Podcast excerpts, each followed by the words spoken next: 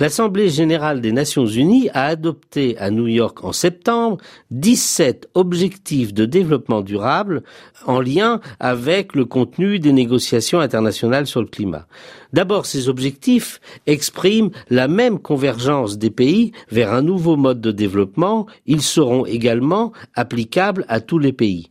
Cela s'inscrit dans le prolongement de la conférence de Rio de 1992, qui avait consacré cette notion de développement durable. Ces objectifs de développement durable prennent aussi la suite des objectifs de développement du millénaire qui avaient été adoptés en 2000 avec pour cible 2015, donc maintenant, et qui visaient à aider les pays en développement à se dégager de la pauvreté. Ces nouveaux objectifs de développement durable visent à répondre dans tous les pays D'abord aux besoins fondamentaux, la lutte contre la pauvreté, la sécurité alimentaire, l'accès à la santé, à l'eau, à l'assainissement, ainsi qu'à l'énergie.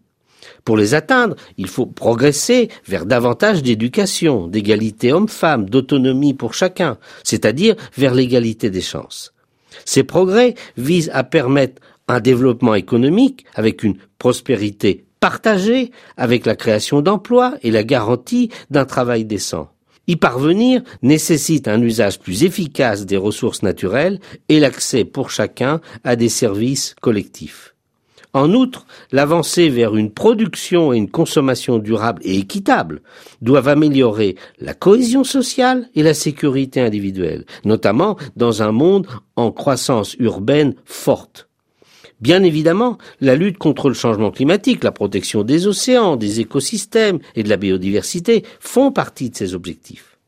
Pour y parvenir, les besoins de renforcement des compétences, des politiques publiques et des financements sont considérables à l'échelle planétaire. Cet automne 2015 voit la possibilité d'une convergence inédite d'engagement de tous les pays pour lutter contre le changement climatique et progresser vers un développement durable. Mais il y a deux voies devant nous dans le monde globalisé d'aujourd'hui.